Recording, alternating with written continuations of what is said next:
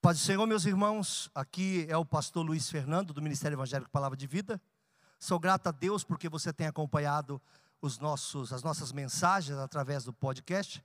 E se você também quiser, nesse momento, contribuir com suas doações de alguma forma, nós temos aqui a conta do Bradesco na agência 0525, conta 80002, dígito 3. Ou no Santander, agência 0174, conta 13002611, dígito 2. E o CNPJ do Ministério é 03 742 978 1000 ao contrário 17. Muito obrigado pelo carinho. Deus te abençoe. Fique em paz.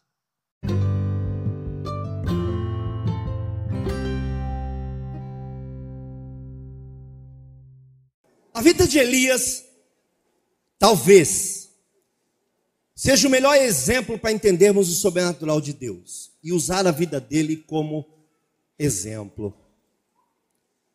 Elias não foi um homem de tantos milagres assim, mais à frente eu falarei sobre isso, mas foi um homem de milagres contundentes, exacerbados, exagerados e sobrenaturais.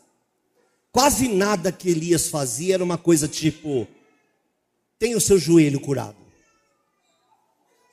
Elias se movia no mundo do sobrenatural e no mundo das maravilhas, fazia coisas extraordinárias, tudo fora do que era ordinário. Aqui ele começa a vida dele, começa o seu chamado, o seu ministério, eu sempre vou repetir, costumo dizer isso, sempre que vou falar sobre ele, ele não começa, ele estreia, porque ninguém sabe quase nada dele, só se sabe da onde ele veio. Alguém fala, ah, ele é o tisbita. Ele é o tisbita, mas não foi de lá que ele veio. Diz assim: então Elias, o tisbita, dos moradores de Gileade, é de Gileade, disse Acabe: Vive o Senhor Deus de Israel, perante cuja face estou. Sou de Gileade, mas não é de lá que eu venho. Eu venho da presença de Deus, aleluia. Estou chegando, o senhor não me conhecia, porque eu estava na presença de Deus. E recebi uma palavra dele. Então isso aí não é contado como milagre dele. Embora seja milagre, os teólogos não contam isso como milagre, porque foi Deus que mandou. Que nestes anos, nem orvalho nem chuva haverá, senão segundo a minha palavra. A gente fala que a chuva cessou, mas o orvalho também cessou. E é tão importante quanto a chuva ter orvalho. O campo que o diga. Mas foi uma seca terrível ordenada por Deus, porque Deus queria tratar. E a primeira característica sobrenatural de Elias é uma característica natural. Olha só que estranho. Porque ele vivia o sobrenatural de maneira natural. Por isso, a primeira característica que eu quero apontar para nós essa noite é que Elias, uma vez até citei isso numa mensagem, ele era um homem presente. Mas, pastor, um homem presente. Nós devemos ser pessoas presentes ao nosso milagre. Nós vamos viver o sobrenatural. Nós temos que viver a nossa prova. Nós temos que estar perto, não se afaste da sua prova, não se afaste do seu problema, e assim você não se afastará da sua bênção. Bendito seja o nome do Senhor. Não fuja do que está diante de você, em frente. Em frente no Senhor, a fuga não vai te ajudar. Fugir das coisas não resolve coisas. As coisas não se resolvem sozinhas. Mas com Deus é certeza de vitória absoluta. Então, não fuge de suas lutas. Não fuja delas. E ele era um homem presente, inclusive em suas próprias lutas. Mesmo um homem procurado, ele era presente na sua relação com Deus. Olha o que diz 1 Reis, capítulo 18, versículo 11. Vocês estão me ouvindo bem? Primeira Reis 18, 11. E agora dizes tu, vai e diz a teu Senhor, eis aqui está Elias. O homem chega a implorar para Elias ir com ele, porque estava sendo procurado, mas ele era presente. Talvez não fosse presente para Cabe, mas era presente para Deus. Você é uma pessoa presente em Deus. Eu sou uma pessoa presente em Deus. Quando nós acordamos, dizemos bom dia, Senhor, e Ele diz bom dia, meu filho. Ou como os antigos diziam, benção, meu pai. E Deus te responde: Deus sou eu, te abençoo, meu filho. Os antigos diziam: Deus te abençoe, meu filho. Nós somos presentes em nossa relação com o Senhor. Eu lembro que ensinei uma menina, eu sou, eu sempre repito isso aqui, porque me marcou muito, ela tinha 15 anos, e 15 anos ela só fazia pergunta daquelas. E ela era muito presente na igreja, trabalhava, cantava com 15 anos. Ela disse assim: por que Deus fica em silêncio? Por que, que eu falo, falo com Deus, ou falei com Deus, ou às vezes Deus fica em silêncio conosco? E eu perguntei para ela: Deus está em silêncio com você? Ou você saiu fora do encontro no portão? Essa é a pergunta que a gente deve fazer. Deus está em silêncio ou eu que não falo mais? Ou eu que não chego ao encontro? Se eu não chego ao encontro, como haverá um diálogo? Será que na parte do diálogo não falta a minha parte? Eu sou presente na presença de Deus? Eu sou presente nos meus propósitos com o Senhor? Tem gente que foge de Deus, foge de luta, foge do diabo, foge, foge, de tudo, passa a vida inteira fugindo, foge de casamento, foge de problema. É aquele cara que sai do serviço e fala assim: nem vou para minha casa, porque a dona encrenca está nervosa. Já chama a esposa de dona encrenca, ele já espera encrenca, ele é o profeta do caos. Meus filhos não me deixam descansar, até os filhos. Ela é tua esposa, não tua babá. Ou vice-versa. Hoje é mais comum do que no passado.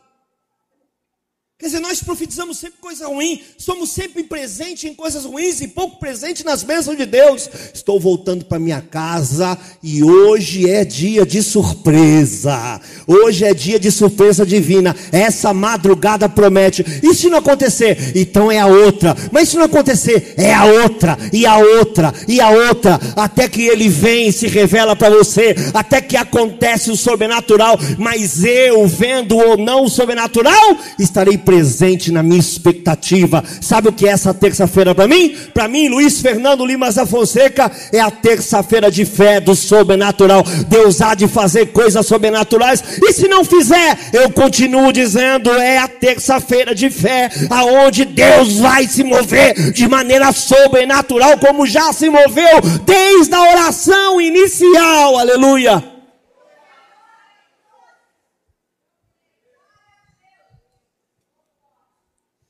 Ele vivia e se confundia com a história. É muito importante isso, se confundia com a história. Você se confunde com a história de Deus? Se eu pesquisar Deus, eu te encontro?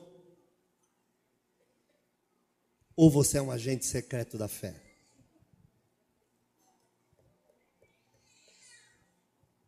Uma vez eu contei aqui para vocês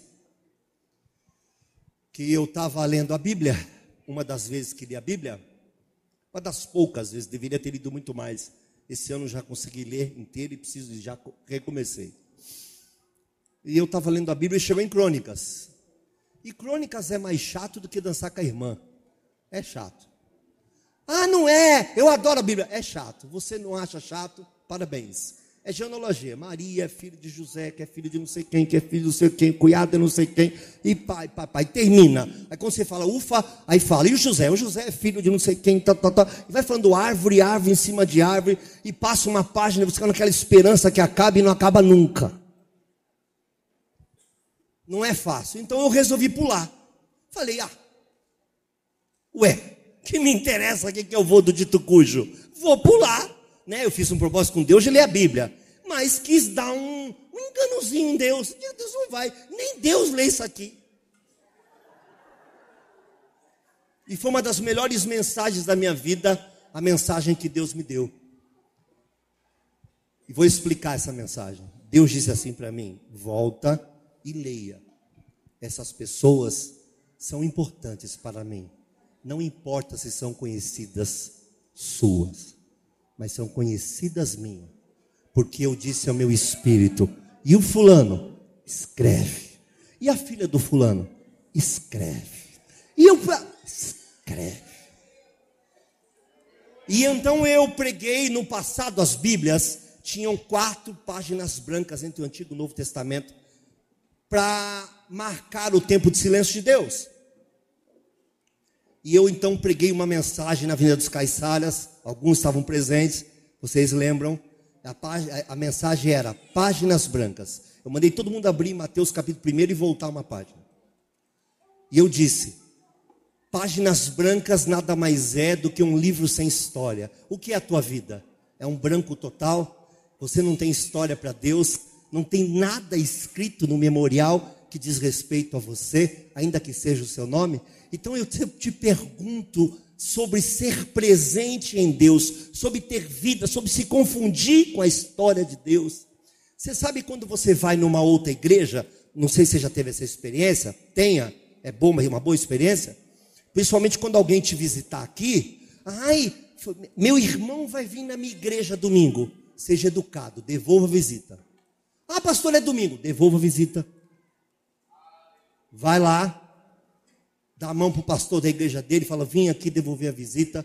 Minha família foi me visitar na igreja que eu congrego. Eu acho justo que eu venha aqui também estar com eles um tempo. Está liberado já. Essa frescura aqui não. E se encontrar um desviado na rua e ele falar assim: Sou do Brasil para Cristo, ofereça levá-lo lá. Não vem aqui domingo, vai para lá com ele. Se ele não aceitar, então você vem para cá. Fora disso, tenta reconstruir o caminho dele. Ajude a reconstruir pontes. Bendito seja o nome do Senhor. Se confunda com a história.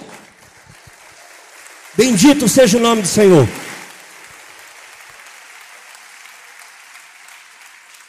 Ah, minha mãe me insiste para me ir lá na igreja dela, mas eu não gosto. Vá. Vá lá. Abraça, cultua de mão dada com ela e no final fala: Mãe, sua igreja é uma bênção. Estou congregando num outro lugar, mãe. Mas eu reconheço que a sua igreja é uma bênção. Deixa ela feliz. Está ali adorando a Deus, orando por você. Respeite isso. Eu estava indo para a Assembleia de Deus, Ministério dos Santos. Eu era o pregador. engraçado. Eu era o pregador dos novos convertidos. Quem eu era? Um novo convertido. E eu fui escolhido para ser o pregador. Era um culto mensal, o pregador era eu. Eu já tinha incríveis quatro, cinco meses de fé. Talvez até menos, para falar a verdade. E aí eu estou indo a pé, porque eu era, sempre fui um duro. Estou indo a pé, naquela. É, é, é fé, irmão.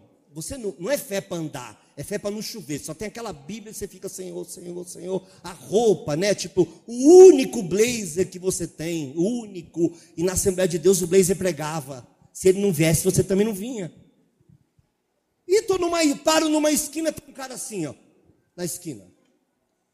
Eu falei, não vai me roubar, que eu estou com uma Bíblia na mão. O que, que ele vai pedir para mim? Passa a sua Bíblia? Duro. Os dois deviam estar tá duros. E ele disse assim para mim: você, você é crente? Eu falei, sou. Você pode me dar uma informação? Eu falei, posso. Onde é o Brasil para Cristo aqui do pastor Davi? Eu falei, ah, eu sei onde é. Por quê? Ele falou, não, porque eu sou desviado. E eu coloquei no meu coração de ir lá no culto hoje. Eu falei, eu te levo. Vamos lá.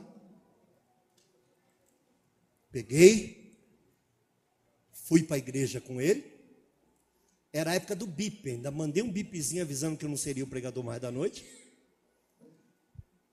E fui com ele cultuar no Brasil para Cristo. Ele falou, mas você vai ficar lá comigo? Eu falei, vou. Vamos achar o culto junto. Chego na igreja, a igreja está fechada. Eu falei, ai que dor no coração, que ele conhecia o pastor Davi, então tinha uma afinidade com o pastor Davi. Seria bom, mas não era o dia de culto. Aí ele perguntou: Você ia para onde? Eu falei: Eu ia lá para a Assembleia de Deus, na Campos Sales, muito mais longe de onde a gente estava. Ele falou: Posso ir com você? Eu falei: Vai ser uma honra. Peguei o bip e falei: Estou de volta. Fomos para a Assembleia de Deus. E ele disse: Hoje é dia de culto? Eu falei: É, mas não é um culto lá em cima, é um culto lá embaixo.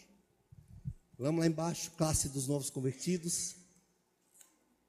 Sento atrás do lado dele. E aí o pastor anuncia o pregador da noite. Quando eu levanto e vou para frente, ele entra em desespero, ele fica emocionado e fala: Pô, esse cara ia deixar de fazer isso para me levar lá na igreja do pastor Davi.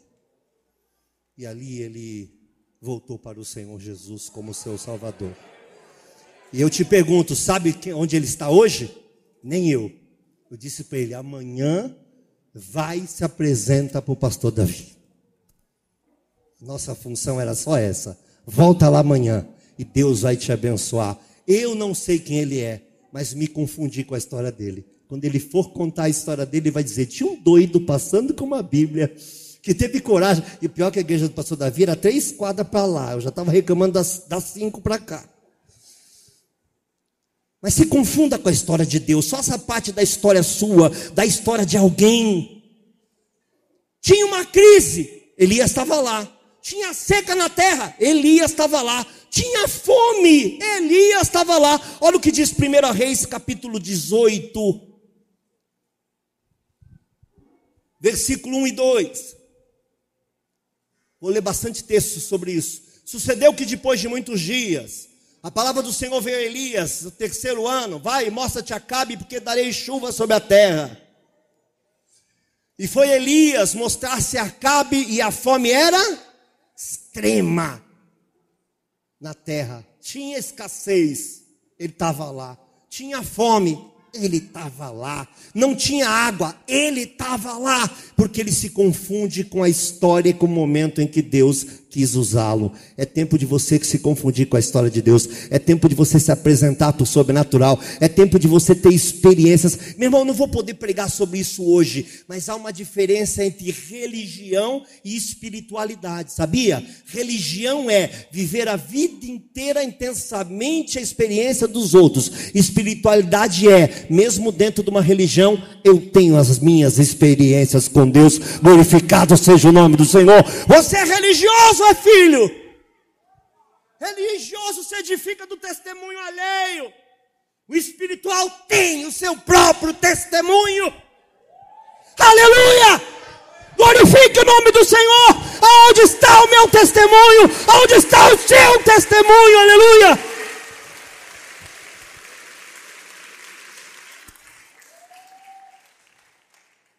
Era um tempo difícil. Olha que a gente fala da igreja de hoje. Era um tempo de maus governantes.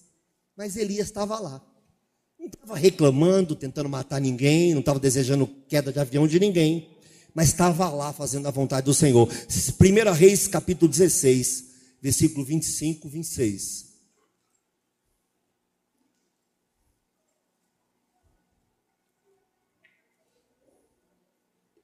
É muito legal. Eu ontem no podcast eu vi algumas mensagens, porque eu coloquei meu celular como retorno. E tinha gente dizendo assim: Olha, eu te conheci. Teve um que eu não sei nem se está aqui, se é daqui. Ah, não, é de Santos. Eu lembro quando você fez uma cruzada de milagres em 1996. Eu estava lá. E hoje eu estou salvo na pessoa do Senhor Jesus, estou congregado em tal lugar. Quer dizer, de alguma forma eu me misturei com a história dele, e a partir de ontem, a história dele se misturou com a minha. Deu para entender? Eu o edifiquei em algum momento por causa de Deus, e agora ele edificou a minha vida por causa de Deus, e edifica outro, e o outro edifica outro, e quando a gente vai ver, a gente chega numa igreja igual a palavra de vida e fala assim: Ué, fui numa igreja ali, achei que eu não conhecia ninguém, mas eu vi fulano, fulano, fulano, fulano, a prima de fulano, o tio de fulano, porque as histórias se misturam na cidade. Nós estamos fazendo parte de uma história de evangelismo sem precedentes na cidade do Guarujá. Guarujá é a cidade que tem mais crentes na Baixada Santista. Ainda não é do estado de São Paulo, mas vai ser em pouco tempo, porque se converte mais gente aqui do que nas outras cidades juntas. Glorificado seja o nome do Senhor. Nós estamos nos confundindo com a história do que Deus vai fazer nesse lugar. Aleluia! E fez honre o que era mal aos olhos do Senhor, e fez pior do que todos quantos foram antes dele. E andou em todos os caminhos de Jeroboão, filho de Nebate, como também nos seus pecados, com que tinha feito pecar Israel, irritando ao Senhor Deus de Israel com as suas vaidades. Mas Elias estava lá presente nesse tempo. Ele também esteve presente no tempo da mistura, era contemporâneo da mistura. A gente acha que o evangelho está misturando agora? O povo de Deus se misturou tanto tempo atrás. Lembra dessa mensagem? Efraim com os povos se mistura. Foi um bolo que foi só queimado por fora. Não conte para ninguém. mas nós temos uma enorme quantidade enorme de pessoas na igreja que só foram queimados por fora. Exalta, chora, glorifica, grita, pula, chega em casa maltrata. Quer dizer, é só na esfera do exterior. O interior ainda não foi transformado. Deus não quer te transformar de fora para dentro, e sim de dentro para fora. Glorificado seja o nome do Senhor. Era uma época de mistura. Versículo 31, mesmo texto.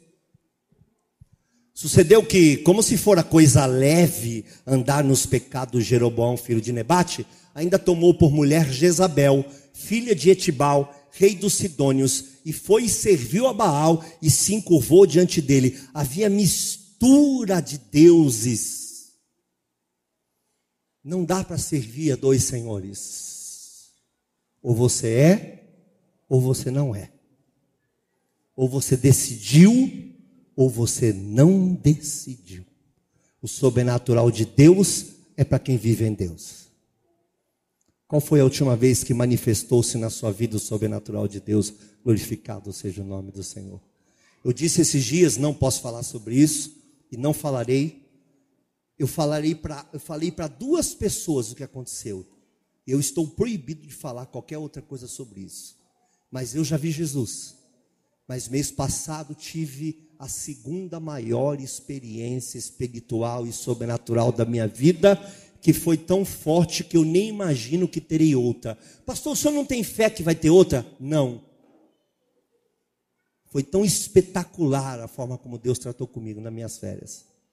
Tão assustador, tão profundo, tão pontual. Mostrou coisas a respeito de vocês, desse lugar e sobre a minha própria vida. Me redarguiu, me abraçou, me deu cascudo, disse não, disse sim. foi um pai que sempre foi. Nós não podemos ter mistura, ou você é ou você não é. Nós somos uma geração, irmão, que adora a Deus enchendo um estádio de futebol em São Paulo num, num sábado, queimando a moleira, 50 nego pregando, 40 cantando. Sábado seguinte está na balada. Ou você é ou você não é, meu irmão. Me perdoa. Me perdoa. Eu fui fazer, eu ia fazer um casamento do irmão aqui da igreja, e encontrei a noiva dele com outro homem saindo do show da Ivete Sangalo. Foi um azar monstro, porque eu estava voltando de Ilhabela, eu não quis dormir lá. Eu fui pregar, não quis dormir, resolvi voltar, então eu passei, era três e pouco da manhã. Qual é a chance, né? E o pastor encontrar a menina no, no show da Ivete Sangalo, né? No final do show da Ivete Sangalo. Aí eu falei, preciso ajudar essa menina. Parei o carro devagarinho. Baixei o vidro. Falei, paz do Senhor, meu amor. O casamento nem preciso dizer que não teve, né? Não preciso dizer, não foi por minha causa. Eu só disse paz do Senhor, meu amor.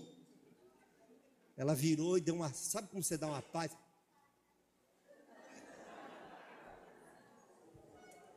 Falei, não posso perder essa oportunidade de dizer para ela: domingo você estava chorando comigo.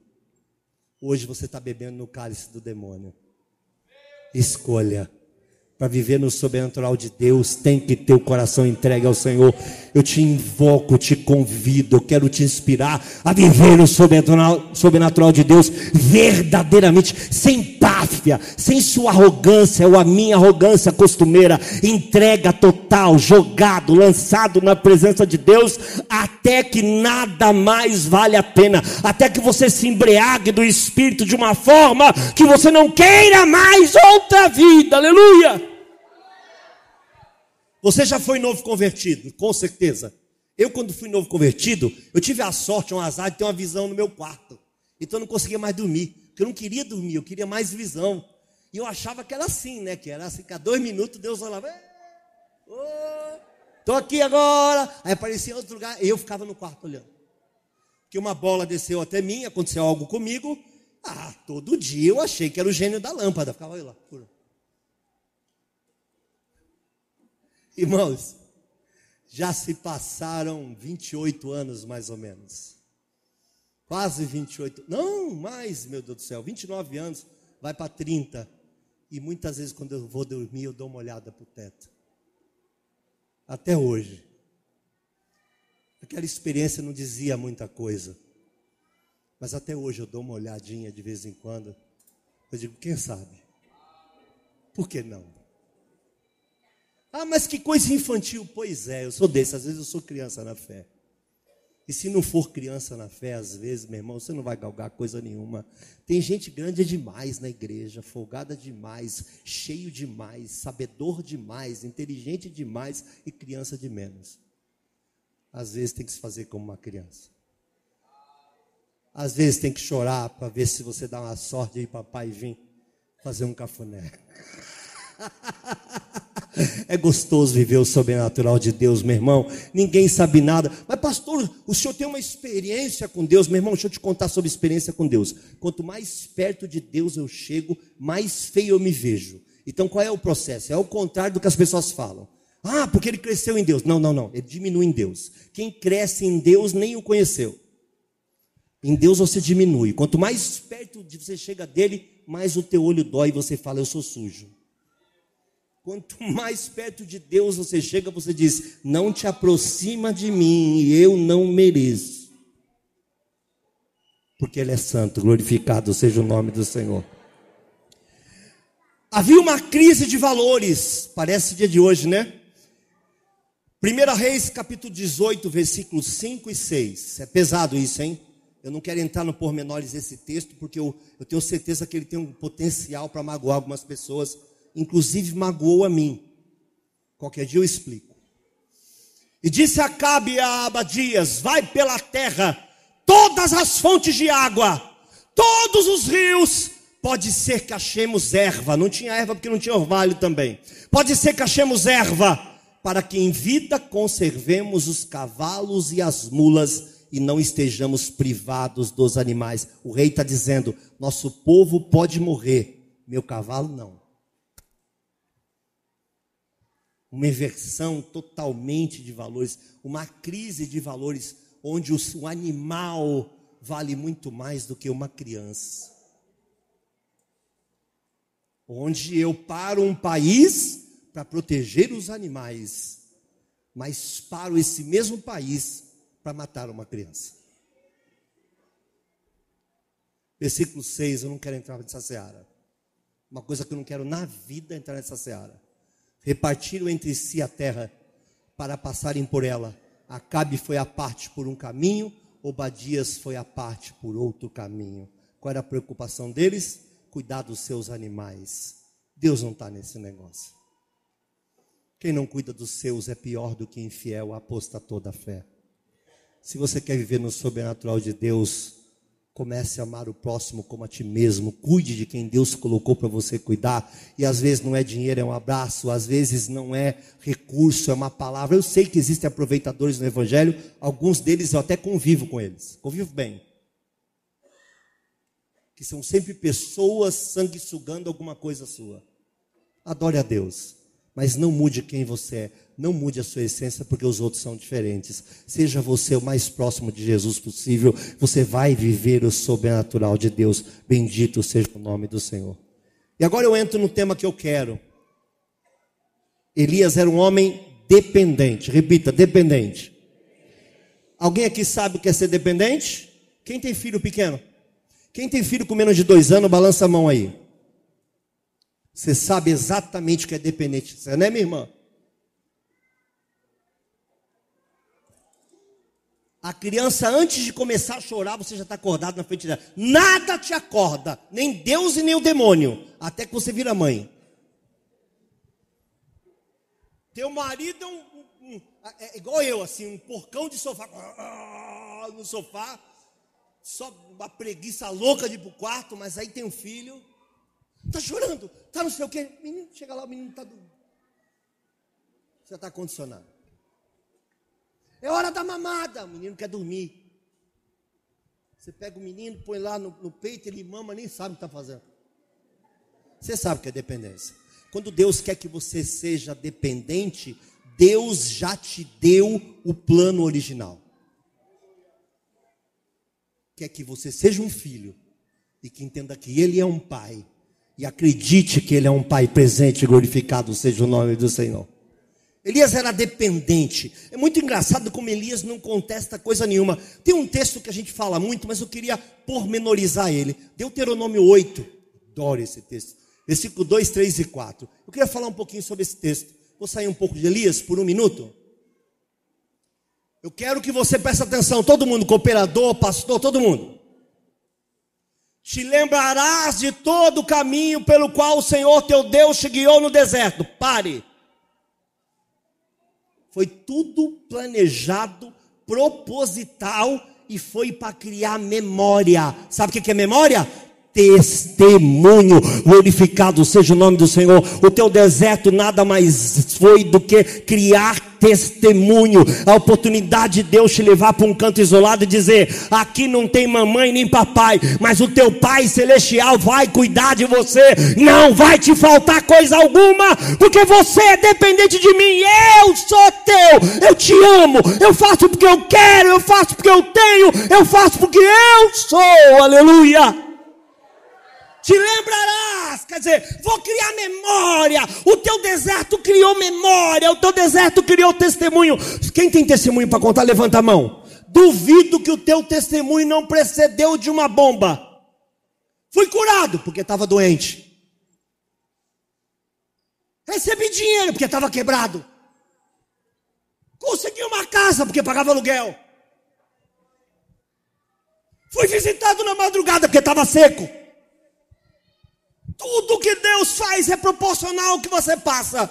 O deserto é uma criação de memória, é a oportunidade de você glorificar ao Senhor. O deserto trará troféus para a tua vida, lauréis para a tua vida. Você vai sair do deserto tendo testemunho para contar. Eu estava no deserto, mas se manifestou o sobrenatural de Deus sobre a minha casa. Aleluia!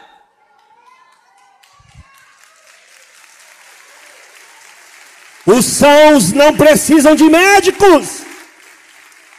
Os sãos não precisam de médico.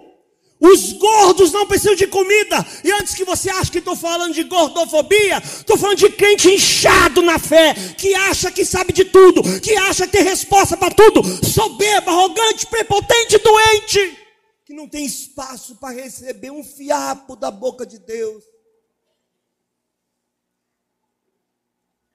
Você nunca pode estar cheio o suficiente para que não caiba um pedaço da palavra de Deus em você. Bendito seja o nome do Senhor. Glorifique nesse momento, exalte, exalte ao Senhor. Aleluia.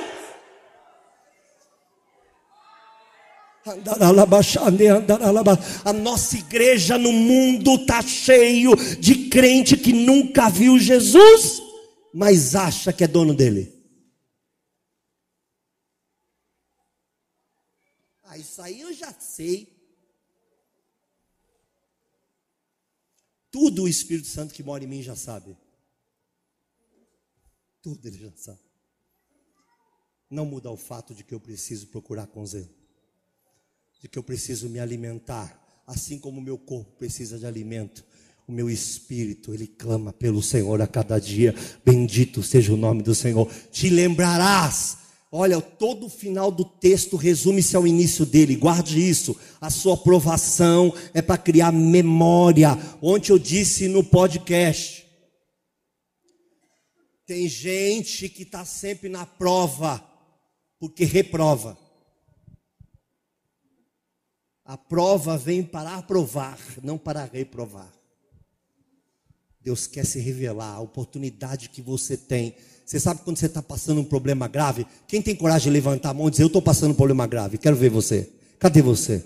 A, a oportunidade que você está tendo agora de sofrer uma visita de Deus Pai, Filho e Espírito Santo. E a tua vida mudar ao ponto de você sair daqui gritando, glorificando, dizendo: Jesus Cristo vive. É só estando numa posição onde só Ele pode resolver. Quanto Deus não for teu tudo, você não tem nada.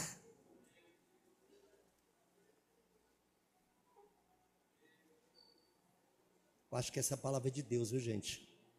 Até porque o diabo resolveu ligar para todo mundo da igreja. Te lembrarás todo o caminho pelo qual o Senhor teu Deus te guiou no deserto. Estes, estes, 40. 40 anos. Demorou para tirar o Egito de dentro dessa gente, viu? Tem gente que está aqui, mas o coração está lá no Egito, né? Tudo bem, vamos deixar para outro dia. Para te humilhar. Que isso? Deus me humilhar para te tentar. Deus não tenta. Para saber o que estava no teu coração. Se guardarias ou não os meus mandamentos. Quer dizer, deixei você passar no deserto para ver como você reage quando eu não dou o docinho que você pede.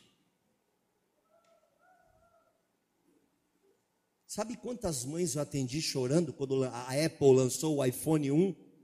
Que os filhos se enlouqueceram e ninguém conseguia comprar aquela praga de tão caro que era. Meu filho está mal. Diga, é, tem que estar. Tá. Ah, mas ele não consegue nem comer. Come, uma hora come. Vai morrer ou vai comer. Uma hora come. Só educou ele muito mal. O que, que eu digo para ele? Diga assim: não. Não.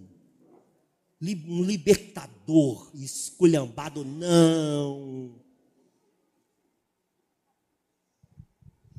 Passe o que tiver que passar e ensine os seus filhos que eles também passarão.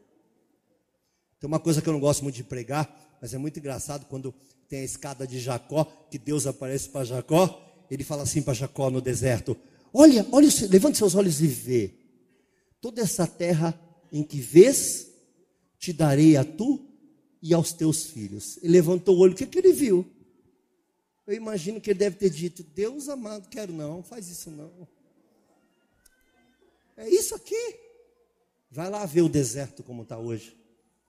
Vai ver o Marrocos como está hoje, vai ver Dubai como está hoje, vai ver Doha como está hoje, vai ver Abu Dhabi como está hoje. Vai ver os lugares que estão florescendo no deserto. Imagina se ele imaginou que Deus podia fazer isso. Deus prepara a mesa no deserto. Deus te guia pelo deserto.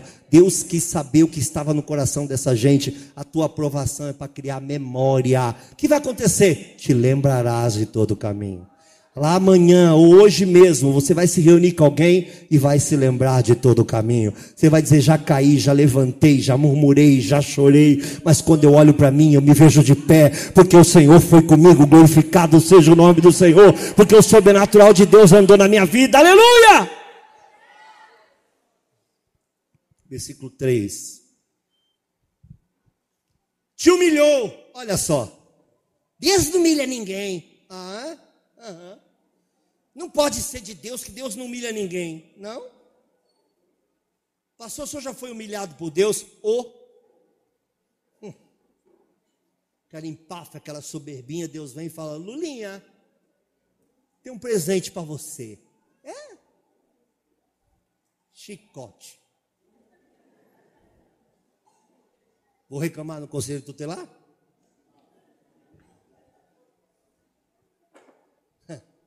Te humilhou e te deixou ter fome. E agora é uma aparente incoerência. Eu preciso que toda a igreja preste atenção no que eu vou ministrar agora.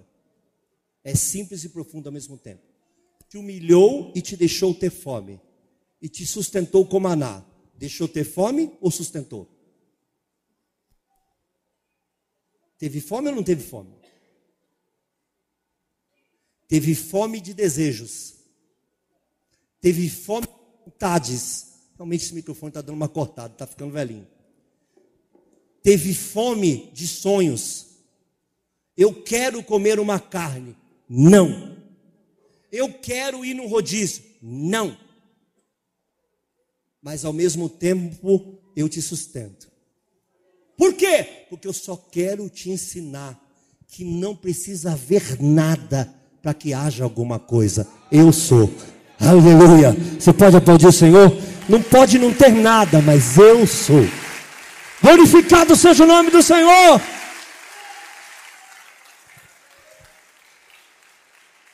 Te sustentei com maná que tu não conheceste, nem teus pais conheceram. Para quê?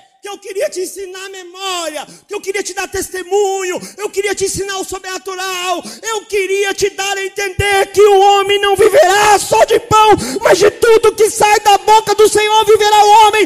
Eu tenho palavra para ti, eu tenho voz para ti, eu tenho bênção para ti, eu tenho sobrenatural de ti. Tudo pode dizer não, se ele disser sim, vai acontecer. Aleluia.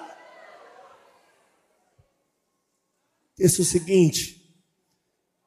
Estou fugindo muito do que eu quero pregar, mas também não estou querendo parar, não. E aí vem uma bomba. Eu vivi isso, gente. Eu vivi isso murmurando, sabia disso? Tem aquela música, as músicas antigas, vai passando prova, dando glória a Deus. Eu murmurei. Eu murmurei, irmão. Eu era um corintiano dentro de uma igreja evangélica com uma única camisa verde.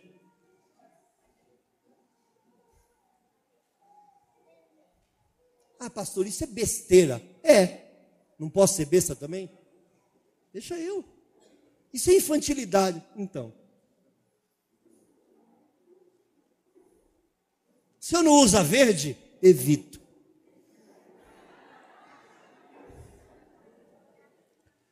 Nunca se envelheceu a tua veste sobre ti.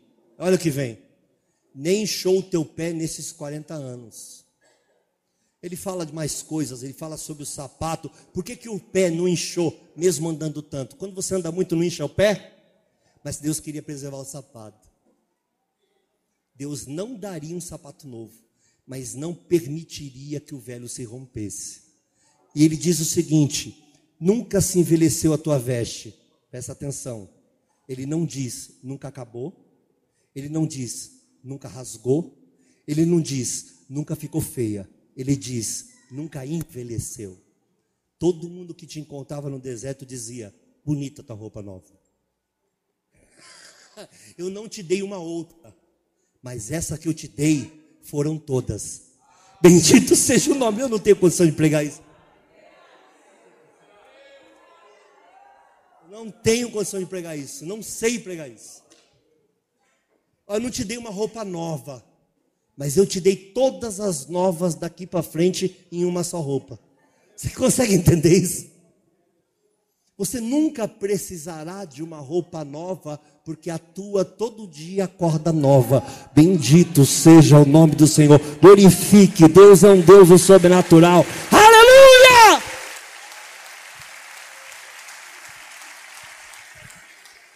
Eu não devia estar pregando sobre isso, eu não tenho condições de pregar sobre isso não tenho sabedoria suficiente para pregar sobre isso. Eu vejo a minha pequenez, eu vejo como eu sou fraco biblicamente apenas de ler esse texto. Como eu sou falto, como eu sou indouto, apenas de ler esse texto, eu já me envergonho. Estão entendendo o tamanho disso? Ele te disse: Te dei uma roupa nova eterna, até cumprir a promessa.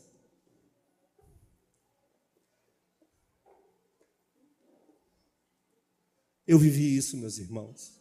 Eu fiquei meses sendo líder de uma igreja e eu só tinha um par de roupa.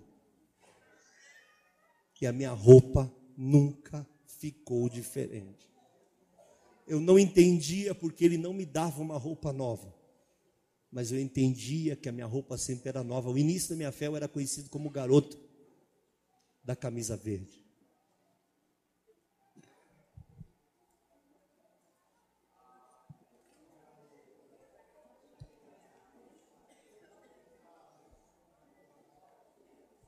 Muito forte, o evangelho é muito forte. Nenhum homem deveria pregar o evangelho desse. É muito forte, gente. Vocês precisam entender que a Bíblia é viva. Aleluia. O evangelho é muito forte, gente. Te deixei ter fome, mas te sustentei. Como assim? Eu não queria que você comesse do seu jeito, eu não queria que você provesse, eu ainda não queria que você plantasse, eu não queria que você fizesse coisa alguma. O maná só parou quando eles tiveram a primeira colheita de trigo. Deus queria apenas ser pai. Deixa eu te abençoar. Deixa eu um pouquinho te dar comida. Senhor, eu estou sem trabalho, estou sem dinheiro. Para, para, para. Deixa eu cuidar de você só um pouquinho. Você nunca deixou. Deixa eu cuidar de você só um pouquinho. Me dá essa alegria, esse prazer. Irmãos, eu queria ir para minha casa agora e chorar sozinho. Queria ficar no meu quarto. Agora confesso que eu não queria estar aqui. Peço perdão para vocês. Você entende o tamanho disso? Vocês foram cuidados por Faraó, estão com saudade da comida de Faraó, aquela porcaria que sobrava eles davam para vocês. Deixa eu te dar uma comida celestial. Como é que é isso? É algo que vem do céu. Mas quando ele cai, ele vira pão.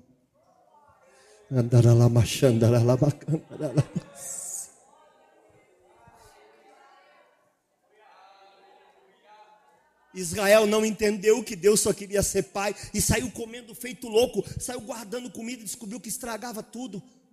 E Deus vem e fala para eles: não é para guardar para amanhã, amanhã eu estou aqui. Deixa eu fazer isso. Você entende o prazer de um pai prover o filho? Deixa eu ser o teu pai. Deixa eu criar memórias. Bendito seja o nome do Senhor. Ele viveu, vou voltar para Elias, senão já saí da mensagem, eu já quero chorar, já quero ir embora.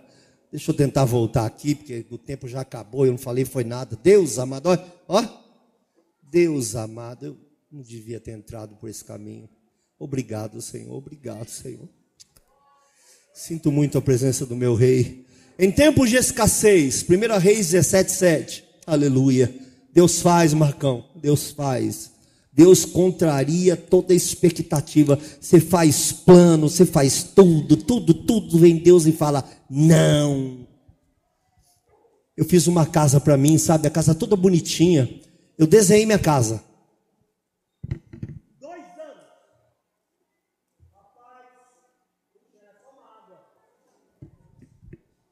Dois anos desenhando minha casa. Marcão acompanhou isso a esposa dele me deu piso que tinha sobrado da casa dela, que eles não fizeram uma casa, fizeram um condomínio. E ela me deu, foi lá e falou: vou te doar isso, vou te doar aquilo. Engraçado que o que ela tinha de sobra era exatamente o que eu precisava. E eu desenhei a casa, a casa foi ficando bonitinha, linda. Sexta-feira era o dia da mudança. Minha casa, sem dívida, sem nada. Minha casa. Eu passava muitas madrugadas no computador, pegando vários arquitetos e olhando. E se fizesse isso? Será que cabe isso?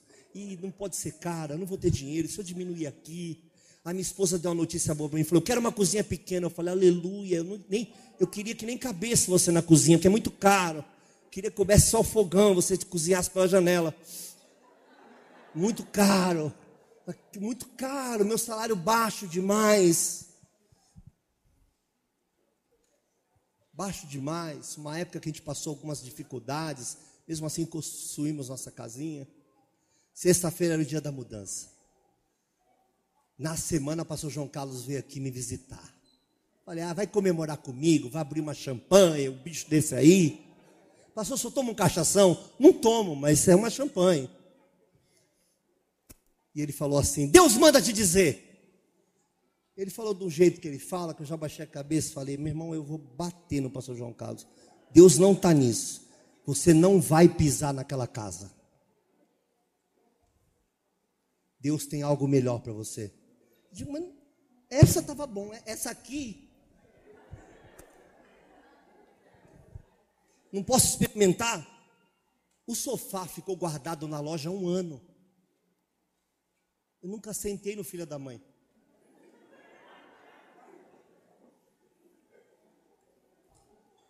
os móveis. E os móveis estão tudo na igreja sendo usados aí. Alguns deles.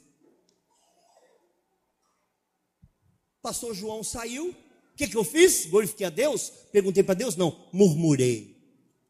Murmurei. Falei, quer ser usado por Deus, quer passar à frente de Deus. Deus que me deu tudo. Assaltaram a casa. Na quinta noite eu não pude mudar na sexta. Tive que juntar dinheiro, refiz tudo.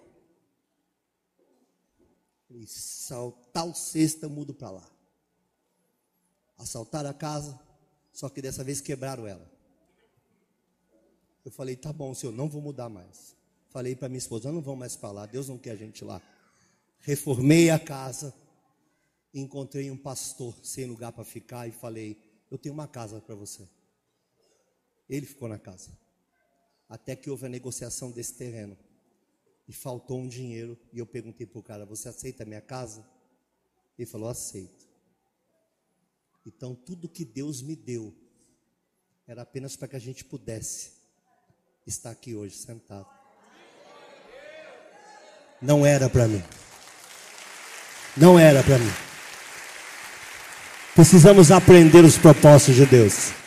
Precisamos conhecer e não ter medo dos propósitos de Deus.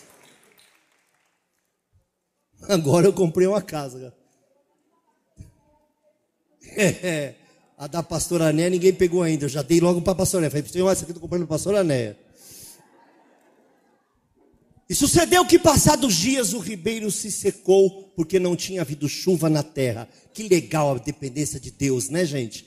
Que legal passar um momento de escassez, não é? É. Elias agora é vítima da sua própria profecia. Não pense que aquilo que você fala você não vai viver, viu? Sobrenatural de Deus corta para todos os lados, viu? Total dependência de Deus. Mas ele tinha uma coisa que eu gosto: sabia identificar agentes de bênção. Repita: identificar agentes de bênção. Cuidado para o diabo não mandar e você achar que é Deus. Identifique aqueles que Deus colocará no teu caminho e aceite a vontade de Deus. Às vezes pode ser uma vergonha receber uma cesta básica, mas às vezes é aquilo que Deus mandou para você. Elias não escolhia, ele vivia na tensão total da dependência de Deus. E como eu tenho que terminar, eu já vou ler o versículo de 4 a 7 de de Reis 17, e há de ser que beberás do ribeiro, eu tenho ordenado corvos que ali te sustentem. Isso me irrita porque ele ordena corvo para levar carne para Elias. Não podia ser um bicho que não gosta de carne. Mas Deus, é Deus. Quem vai levar a carne? Os corvos. Nós. Eu imagino quanto esses bichos salivavam. E o que eu gosto é que era pão quente todo dia, bolo fresco todo dia. Por que, que Deus não dava um grande para ele comer no dia seguinte? Não. Dava um pequenininho para durar só de manhã. E vinha outro na parte da tarde. Ele estava dizendo, Elias, eu só quero ser teu pai, eu só quero viver um sobrenatural contigo, eu só quero que você conheça aquele a quem você toda hora profetiza. Elias é fácil profetizar para os outros, agora viva tudo aquilo que eu quero te ensinar. Desfruta da minha presença, desfruta da minha provisão, aleluia. Os corvos lhe traziam pão e carne pela manhã, como também pão e carne à noite. Eu já disse isso aqui, eu não vou ter tempo mesmo, então eu vou cortar. Eu vou pedir que você pregue para você mesmo, tá bom? Por que, que Deus não fazia o pão, o bolo, lá onde estava Elias? Fazia longe e mandava levar. Por que, que você espera a tua bênção de alguém que está ao seu lado ou na sua família, que tem mais condições? E não entende que Deus pode mandar de longe aquilo que você precisa do seu lado. Bendito seja o nome do Senhor. Aleluia! Pode vir de longe. Deus é Deus de perto. Deus é Deus de longe.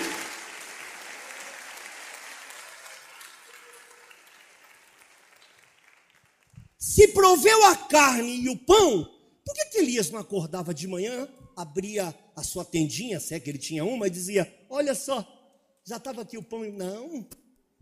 Porque ele, Deus mudou. É, é, eu não consigo de novo, eu não tenho cultura bíblica o suficiente, mas vou tentar. Deus mexeu todo o ecossistema, todo o sistema humano, o natural, o sobrenatural, todos os animais para prover o profeta. Estão entendendo?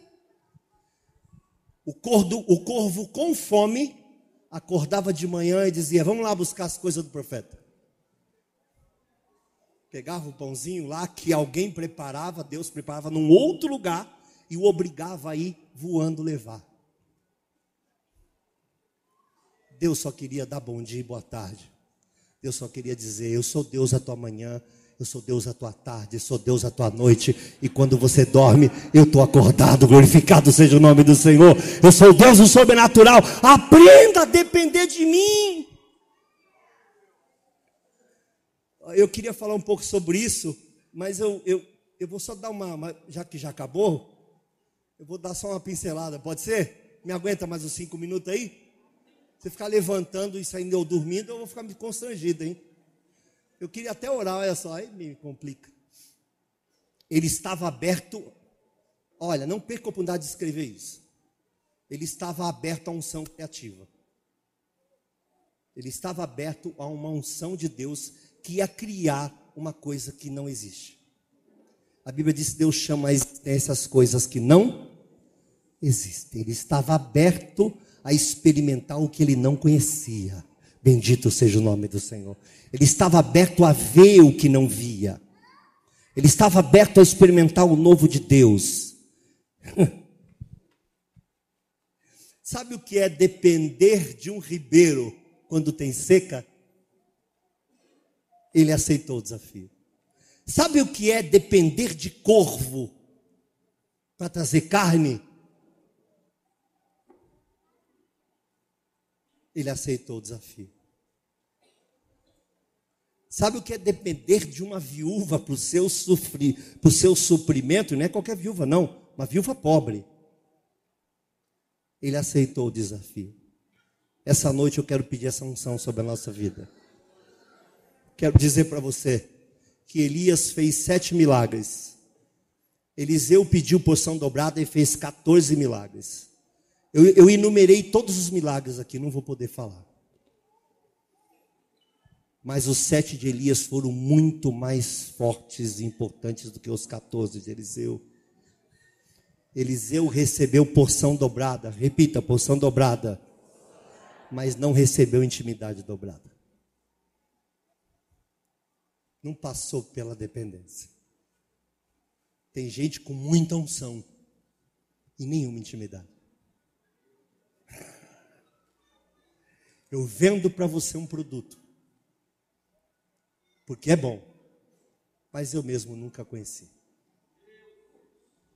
Tem gente vendendo Jesus como um produto, que é maravilhoso, mas que ele mesmo nunca ousou experimentar.